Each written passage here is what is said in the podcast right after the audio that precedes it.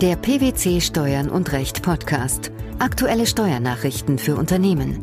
Informativ, kompakt, verständlich. Herzlich willkommen zur 81. Ausgabe unseres Steuern und Recht Podcasts, den PwC Steuernachrichten zum Hören. In dieser Ausgabe beschäftigen wir uns mit folgenden Themen. Gesetz zur Einführung einer Partnerschaftsgesellschaft mit beschränkter Berufshaftung beschlossen. Verwertungsbefugnis an Grundstücken. Unterjähriger Gesellschafterwechsel beim Organträger. Der Bundestag hat am 15. Juli 2013 das Gesetz zur Einführung einer Partnerschaftsgesellschaft mit beschränkter Berufshaftung für Rechtsanwälte, Patentanwälte, Steuerberater und Wirtschaftsprüfer beschlossen. Die Novelle ändert das bestehende Gesetz über Partnerschaftsgesellschaften angehöriger freier Berufe, kurz Partnerschaftsgesellschaftsgesetz. Dieses regelt die Voraussetzungen und Rechtsfolgen der Gründung einer sogenannten Partnerschaftsgesellschaft sowie die jeweiligen Rechtsgrundlagen des Berufsrechts der betroffenen Berufsgruppen. Welche Absichten stecken hinter der Novelle? Die genannten Angehörigen der freien Berufe sollen die Möglichkeit haben, eine Partnerschaftsgesellschaft mit beschränkter Berufshaftung zu gründen. Die bestehende Rechtsform der Partnerschaftsgesellschaft bleibt daneben erhalten, so dass es durch die Novellierung zu einer Erweiterung der Rechtsformen kommen wird, die den genannten Angehörigen der freien Berufe im deutschen Recht zur Auswahl stehen. Was ändert sich durch die Einführung der neuen Rechtsform? Wesentliches Merkmal der neuen Rechtsform ist die Haftungsbeschränkung der Partnerschaftsgesellschaft für berufliche Fehler einzelner Berufsträger. Eine solche Haftungsbeschränkung war bislang im Rahmen der Partnerschaftsgesellschaft nur bedingt möglich. So war im Partnerschaftsgesellschaftsgesetz bisher vorgesehen, dass neben der Partnerschaftsgesellschaft selbst auch sämtliche Partner mit ihrem eigenen Vermögen haften. Abweichend von diesem Grundsatz ordnet die einschlägige Regelung im Partnerschaftsgesellschaftsgesetz eine sogenannte Haftungskonzentration an. Demnach haftet, neben der Partnerschaftsgesellschaft, nur derjenige Partner, der allein mit der Bearbeitung eines Auftrags befasst war. Die anderen Partner trifft damit aufgrund der Haftungskonzentration zwar keine persönliche Haftung mehr, Allerdings wird die Partnerschaftsgesellschaft weiterhin für Fehler einzelner Partner haftbar gemacht. Insofern belastet ein durch einen einzelnen Partner ausgelöster Haftungsfall die gesamte Partnerschaftsgesellschaft. Die an der Gesellschaft beteiligten Partner tragen dieses Haftungsrisiko daher zumindest mittelbar. Gemäß der Begründung des Gesetzesentwurfs beabsichtigt die Bundesregierung mit der Partnerschaftsgesellschaft mit beschränkter Berufshaftung der Tendenz entgegenzuwirken, zur Verringerung eines Haftungsrisikos in die Rechtsform der Limited Liability Partnership nach englischem Recht zu wechseln. Was ist in diesem Zusammenhang noch zu beachten?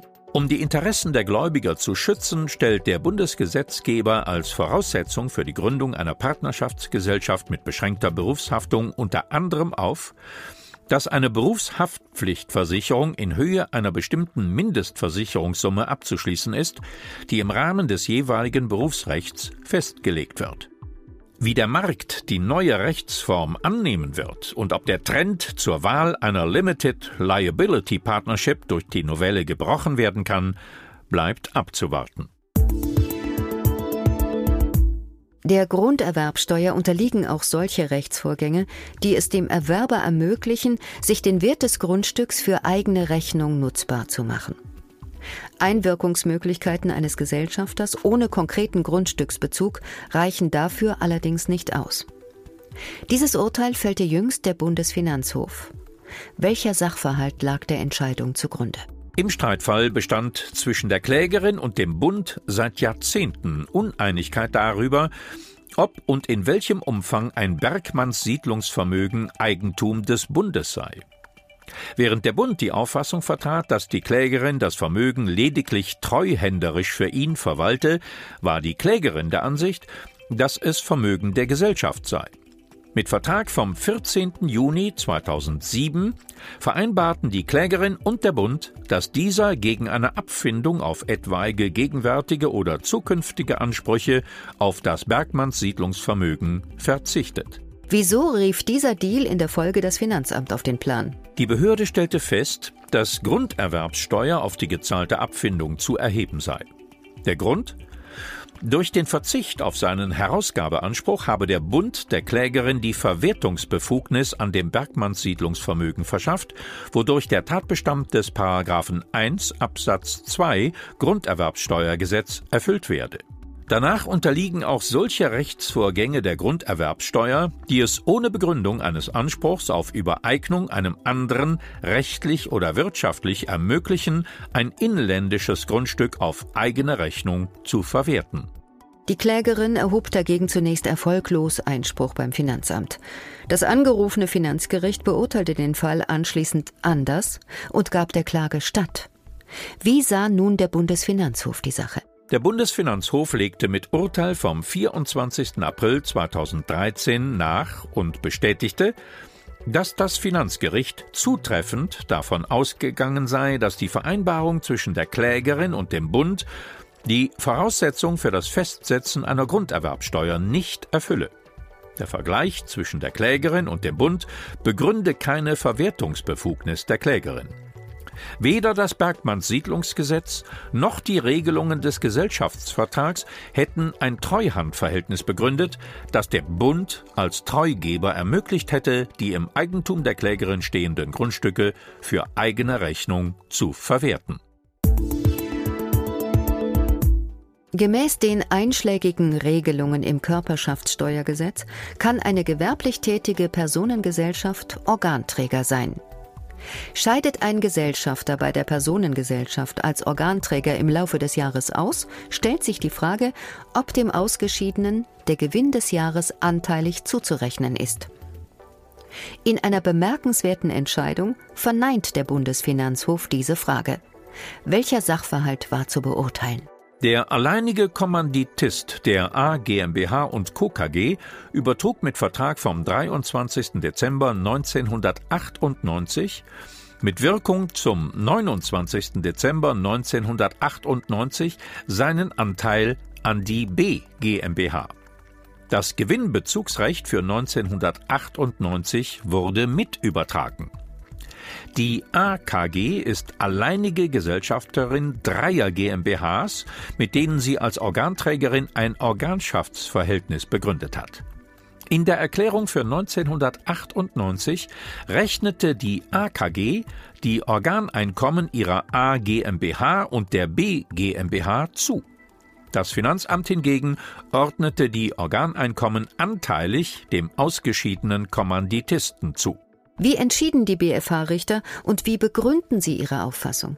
Die Entscheidung des Bundesfinanzhofs beruht im Wesentlichen auf dem Wortlaut des Gesetzes, lässt aber auch praktische Erwägungen erkennen.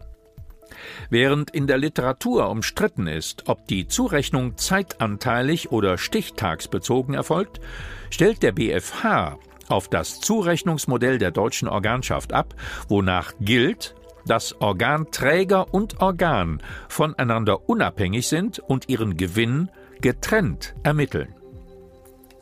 Das Einkommen der Organgesellschaft wird dann am Stichtag dem Organträger zugerechnet und damit, sofern es sich bei diesem um eine Personengesellschaft handelt, den zu diesem Zeitpunkt beteiligten Mitgesellschaftern. Das Gesetz ist für das Gericht insoweit eindeutig. Würde man anders verfahren und zeitanteilig zurechnen, ergäben sich bei der einheitlichen Feststellung des Organträgereinkommens unlösbare Probleme. Das Gericht erwähnt den Fall abweichender Wirtschaftsjahre.